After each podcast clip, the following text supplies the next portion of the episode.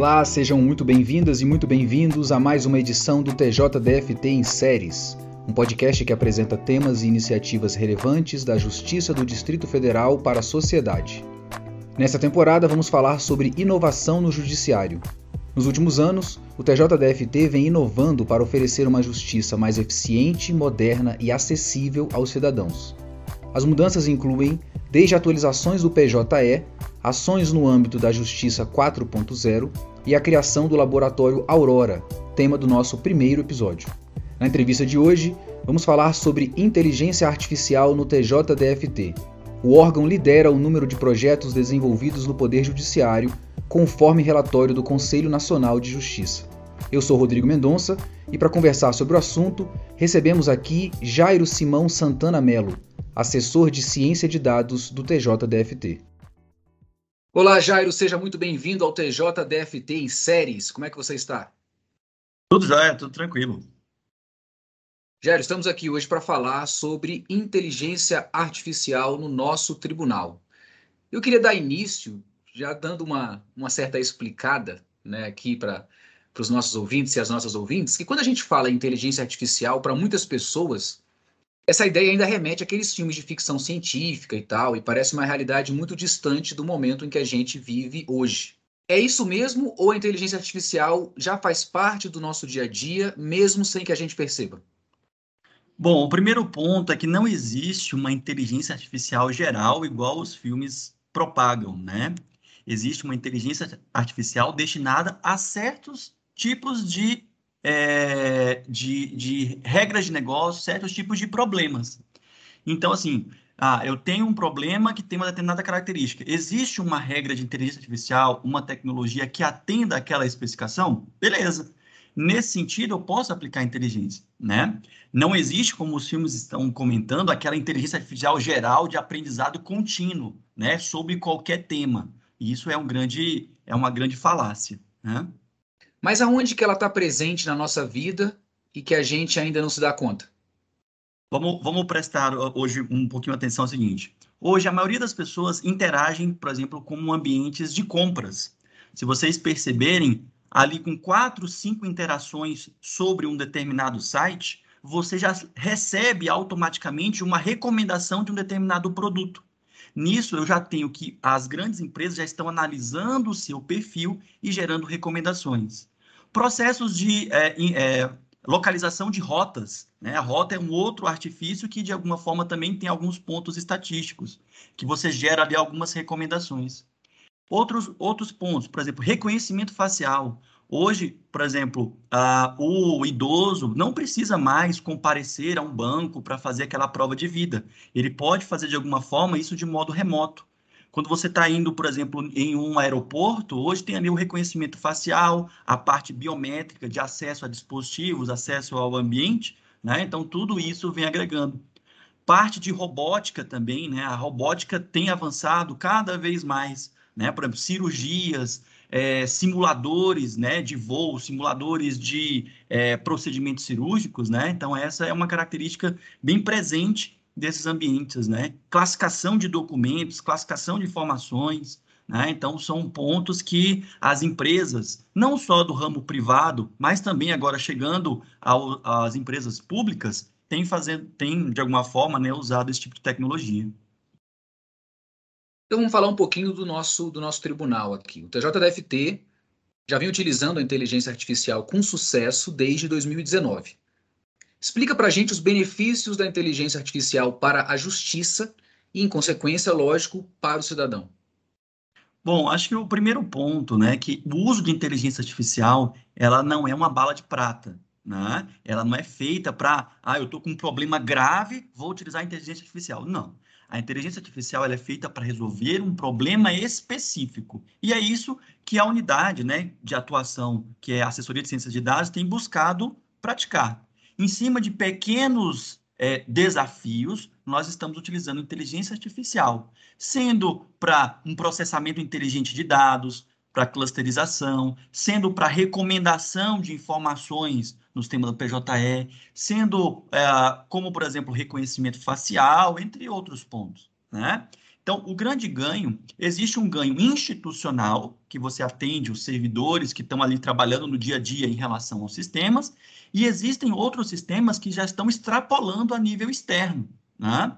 Então, a nível de justiça, por exemplo, se eu tenho algo que recomenda uma informação e essa informação às vezes é capturada na origem, que não tem ali muita, talvez, uma análise de qualidade, se eu não tenho, por exemplo, um sistema que gere ali uma qualidade de dados a nível de controle, eu estou melhorando, por exemplo, as dependências desses dados, como, por exemplo, justiça em números, as metas, outras informações estatísticas baseadas em dados. Então, assim, para o ambiente interno, tem um grande uso, isso refere, né, de alguma forma, isso reflete também nos órgãos de controle, por exemplo, que seria o CNJ. Para os, os, os, usuários externos, né, temos outras duas grandes iniciativas que vão atender é, tranquilamente o, o, o, nosso público, né, o nosso cidadão, né, o jurisdicionado. Será que de uma maneira simples a gente pode dizer que o uso da inteligência artificial no poder judiciário acaba fazendo com que o julgamento, o processamento dos processos seja mais rápido e aí o cidadão ganha em celeridade? É, hoje, especificamente, essa, essa, essa iniciativa né, de dar maior celeridade é um dos focos da nossa equipe. Né? De, de alguma forma, tentamos pensar em algumas técnicas para melhorar isso. Né? O CNJ também está debruçado sobre isso, porque isso, de alguma forma, como o senhor comentou, ela traz a celeridade processual né? Só que a celeridade, a decisão, ela tem que ser tomada com, em cima de dados corretos, né? O que nós temos hoje, por exemplo, em ambiente de produção, é uma análise de dados prévios, né? Esse passo, vamos dizer assim, o futuro em relação ao que estava comentando, eu acho que é um grande ponto de evolução judiciária. Quer dizer, será que um fluxo processual, por exemplo, ele poderia ser otimizado ou poderia ter algumas é, partes que poderiam ser automatizadas barra inteligentes, eu acho que esse é o grande futuro. Se você tem, por exemplo, algumas atividades do fluxo processual que tem aquela, aquela atividade mais simplista, no sentido de, ah, cite-se uma pessoa, é, convide uma outra pessoa, no sentido de vou dar um ponto, né, um ponto de controle do processo. Se essas atividades simples puderem ser automatizadas, barra simplificadas, com algum requisito de inteligência, talvez aí você ganhe nessa celeridade. Jairo, qual foi o primeiro sistema em que foi utilizada a inteligência artificial aqui no TJDFT? E já emenda para mim aí uma resposta sobre os principais desafios que a equipe teve que enfrentar na implementação disso no nosso tribunal. Bom, o primeiro sistema desenvolvido pela equipe foi o Horus. Né? O Horus ele tinha a intenção de auxiliar a vara de execução fiscal no processo de digitalização e carga das informações dentro do PJE. A vara de execução fiscal ela tem um acervo de um terço dos processos do tribunal. Né? Então, o volume massivamente era muito grande. Quando nós, uh, o, o, juiz né, titular da unidade, que é o Dr. Weber, entrou em contato pedindo uma ajuda nesse processo, eles estavam fazendo o cadastramento de quase 170 mil processos na mão. Isso, de alguma forma, acarretava o quê? Servidores com problemas, é, até mesmo problemas de saúde, cadastramentos errados, né? Quer dizer, nesse volume como um todo, e a autuação de um processo não é algo simplista. Você tem informações de, do processo, da classe, do assunto, entre outros pontos, endereço, as partes envolvidas, né, e outras características do processo. Então, a possibilidade de haver um erro nesse trâmite era muito grande. Nesse momento entrou o desenvolvimento do Horus. O Horus, ele se baseava no processo de digitalização, que foi feito ali pelo pessoal da Codig, né, digitalizando as peças processuais, quer dizer, eu peguei o processo físico, digitalizei ele e gerei um arquivo. Baseado nesse arquivo, o Horus entrou fazendo uma análise do processo e no final dessa situação toda eu tenho, eu tenho de alguma forma que aquele processo é carregado automaticamente no PJE, simulando um servidor. Então, o Horus, ele atuava como se fosse um servidor da vara. Inclusive, o próprio Horus tinha um CNPJ dele, né? Ele tinha uma identificação própria. Então, me perguntavam muito o seguinte, pô, Jário, o, o Horus vai tirar o trabalho das pessoas? Não. Aquelas atividades, que é uma atividade maçante do dia, vamos pensar assim, que não agrega muito, o Horus conseguiu, de alguma forma, dar celeridade. O servidor agora, ele entrou no quê? Na, no, em que sentido? Ah, eu vou fazer uma petição, vou fazer um despacho, quer dizer, algo mais intelectual. Esse trabalho, vamos dizer assim, mais burocrático, o Horus ficou por conta, né? Nós, no final do processamento do Horus, né, nós conseguimos carregar mais ou menos 170 mil processos. Desses 170 mil processos, nós limpamos a unidade, a vara hoje é 100% digital. Isso contribuiu, por exemplo, imagine 170 mil processos é, físicos que a unidade tinha nesse modelo da pandemia. Então, algo totalmente inviável, né? Então, foi um, foi um grande acerto da administração em ter aceito o projeto e, de alguma forma, ter ajudado a vara de execução fiscal, né? Fora isso, né, os dados de origem eram muito... Tinha, eu lembro que no momento do desenvolvimento do, do, do Horus, é, ele tinha é, várias procuradorias, tinham 37 tipos de cadastro. Então, nós montamos um processo de qualidade de dados nesse processo de carga para o PJE. E isso agiliza muito a execução de relatórios, os dados ficam padronizados na origem, né? E outros pontos também. Em relação aos desafios da equipe, né? Nós uh, somos uma equipe de desenvolvimento. Nós, nós viemos né, da, da, da área de tecnologia convencional, só que nós precisamos de uma especialização é, voltada para essa área de inteligência né? Então, é, tem alguns colaboradores, alguns colegas da equipe que já têm mestrado, outros já estão em processo né, de, de, de construção do estudo de um mestrado, outros estão fazendo pós-graduação específica, né? Especificamente, é, eu tenho doutorado nessa área, né? Também estou tocando um pós-doc é, ligado entre inteligência artificial e área do direito. Então, assim, nós trouxemos um background, um pouco da, da, nossa, da nossa graduação e do nosso, da nossa formação intelectual, né? Porém, nós tivemos que correr atrás de outras, outros treinamentos, outras iniciativas, justamente para balizar e focar no desenvolvimento específico. Né? Então, esse foi um grande ponto. Pessoas que às vezes não conheciam ou tinham desenvolvimento, tinham desenvolvido é, poucos sistemas com essa característica passaram a, a, a, trabalhar com mais ênfase em relação ao desenvolvimento desse tipo de sistema, que é bem diferente dos sistemas tradicionais de desenvolvimento.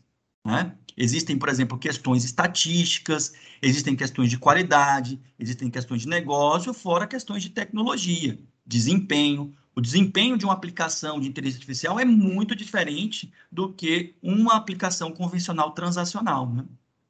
E depois desse primeiro sistema, quais outras iniciativas foram implementadas no tribunal? Bom, vale comentar né, que o TJ ele é pioneiro e ele, de alguma forma, é o tribunal que está em é, maior, é, maior grau em termos de disponibilização de sistemas em produção utilizando inteligência artificial. Isso por um gráfico do CNJ. Né? É, depois que nós é, implantamos o Horus, né, conseguimos entregar a vara 100% digital, nós partimos paralelamente com outras três iniciativas. Nós temos a iniciativa do AMON. O AMON é responsável pelo reconhecimento facial na entrada e nas portarias do tribunal. Então, hoje, quando um servidor ou uma parte entra no tribunal, antigamente você tinha apenas a captura dos dados e a conferência da documentação. Hoje nós temos o confronto da foto que é digitalizada com a foto que é tirada no momento. Então, eu cruzo as informações naquele momento, né?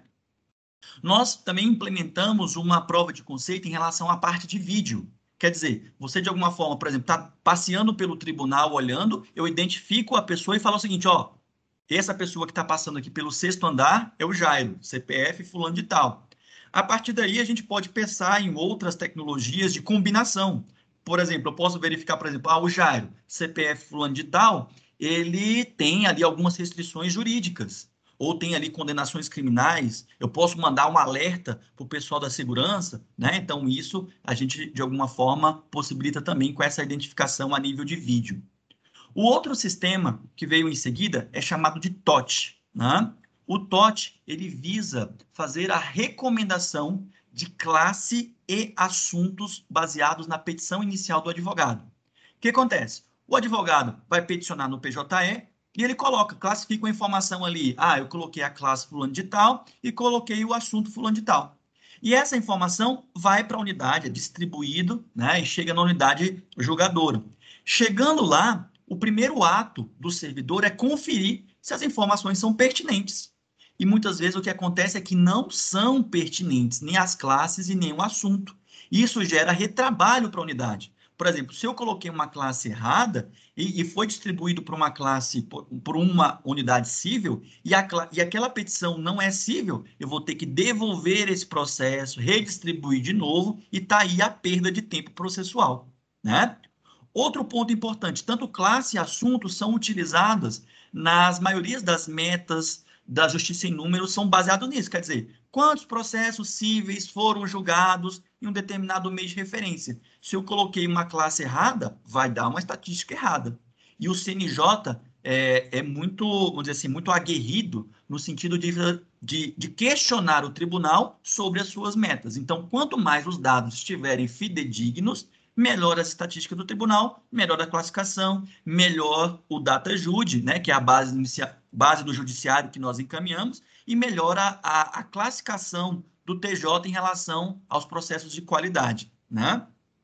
É, vale até comentar que ano passado o tribunal foi classificado como o tribunal de excelência, né, em relação, é, boa parte em relação à parte de dados que o tribunal envia para lá. Né, a, a, nossa, a nossa classificação foi muito boa.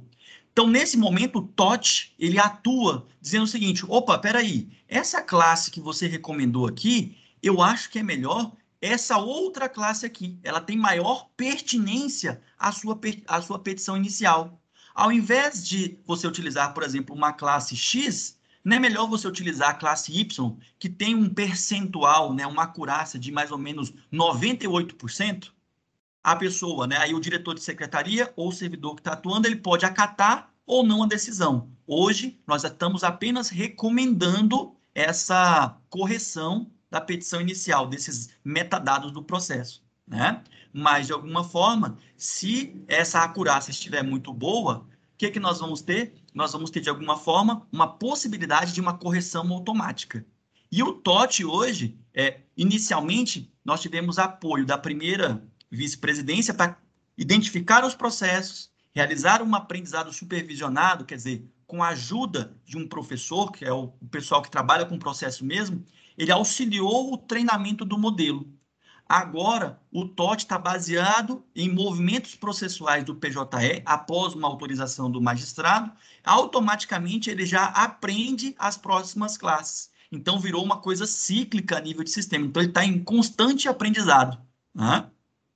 Esse é a característica do TOT. Inclusive, o TOT, nós já subimos, nós contribuímos com o ambiente do Sinapse, que é do CNJ, contribuindo esse modelo para que outros tribunais possam fazer uso né, desse modelo de inteligência artificial também. Né? O outro sistema que também está em produção é chamado de SAREF.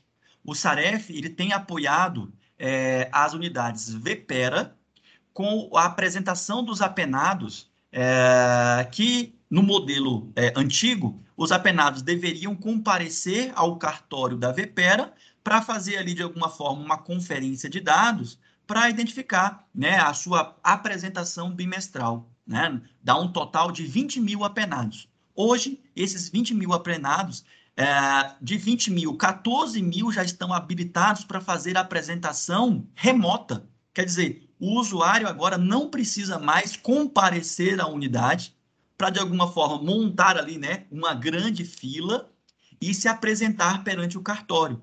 Hoje, de casa, com o celular, um celular de baixo custo, tendo apenas uma câmera e uma conexão de dados, o celular, o apenado faz o seu reconhecimento, faz a sua confirmação do apenado. A unidade apenas homologa, é isso mesmo, e pronto, o apenado não precisa mais comparecer à unidade. Isso, de alguma forma, né, trouxe é, economia, né? Eu não tenho mais aquela fila. Aglomeração no modelo da pandemia que nós tínhamos anteriormente, né? Antes de 2019, né? Então, 2020, 2021, né? Começamos a moldar isso e o sistema já está em produção, né? E atendendo a qualificação. A VPEMA entrou em produção também. Então, nós temos 20 mil apenados, que é o escopo da VPERA. A VPEMA vai entrar com outra quantidade. E existe já uma previsão de expansão do SAREF para o SUSIS do PJE também. Então, aí vai entrar mais um novo contingente de pessoas. Né? Então, essa é uma característica boa. Só um esclarecimento para quem está nos ouvindo: a VPER é a vara de execuções de pena em regime aberto e a VPM é a nossa vara de medidas alternativas. São as varas aí que estão trabalhando com esse sistema de inteligência artificial. Jário, para finalizar, a gente sabe que a tecnologia não para de avançar. Então dá para imaginar que vem mais coisa por aí, né? A gente já pode falar em algum, algum tipo de legado que o TJDFT está construindo quando o assunto é inteligência artificial? Sim, existem várias, algumas iniciativas, né? Principalmente na comparação de processos, né? Análise de similaridade de documentos, né? Então, a, existe um projeto do CNJ conhecido como Codex. O Codex já está sendo implantado dentro da nossa infraestrutura e a ideia é que o Codex forneça base documental para iniciativas de análise de documentos. Isso é iniciativa a nível nacional. Né? É, é, tendo essa iniciativa, nós podemos já pensar no seguinte: por exemplo, se o advogado entrou com uma petição inicial e ele entrou com outra petição inicial, algo similar, existe similaridade entre esses dois documentos? Ou ainda, nós podemos pensar o seguinte: essa petição inicial, ela poderia ser classificada barra aproximada de um recurso repetitivo, se nós tivéssemos algo com essas características, nós poderíamos, analisando as petições iniciais e entradas, né, de, que de alguma forma estão sendo autuadas, eu já posso colocar o seguinte, ó, existe uma probabilidade, e isso é importante em relação à inteligência artificial. Inteligência artificial, ela não é exata. Inteligência artificial, ela te dá uma probabilidade de uma ocorrência se a probabilidade ela for aceita, né? Vamos dizer, vamos dizer o seguinte, a minha probabilidade em relação à análise desse documento é de 99% de que esse documento esteja próximo com esse RRDR, né? Esse recurso repetitivo, eu posso já classificar um conjunto de informações que já dá celeridade. Eu não vou precisar mais ler a petição, analisar e classificar, por exemplo, com RDR. Né? Eu poderia, por exemplo, já, já tenho ali já uma pré-análise daqueles documentos e, de alguma forma, vai dar maior celeridade ao processo. Então, o que eu observo muito é análise de fluxo processual, isso é uma característica importante para a gente observar, comparação de petições iniciais, identificação de possíveis desvios ou fraudes, né, ou litigâncias de má-fé, daria para a gente olhar nisso, comparação e aproximação em relação a documento de similaridade em relação a recurso repetitivo, dá para a gente pensar nisso. Então, sim, tem vários pontos a gente até pensa, né? Por exemplo, nós já fizemos uma prova de conceito de, é, nós chamamos ele de Vox Jude, que é a ideia de que você possa interagir com o PJE, o Sistema Processual Judicial, via voz. Então, eu poderia falar, ah, é, autenticar, é, processo fulano de tal, despacho, e você fala o despacho, ele autentica e você assina também, pode assinar também. Então você tem um controle similar, próximo àquela área robótica, né? Vamos dizer assim, né? Como similaridade. Aquela aproximação com os filmes de ficção científica que eu mencionei na minha primeira pergunta. Jairo, muito esclarecedora a nossa conversa, muito obrigado por ter aceito o nosso convite. É, foi uma entrevista muito muito clara, muito objetiva e também ajuda a gente a ter orgulho dos avanços que o nosso tribunal vem tendo em matéria de inteligência artificial, que fazem com que nós sejamos reconhecidos aí como tribunal de excelência no nosso país. Jairo, muito obrigado. Obrigado, obrigado.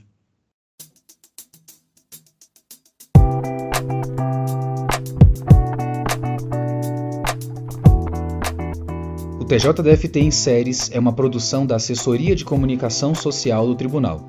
Obrigado por nos acompanhar e até o próximo episódio.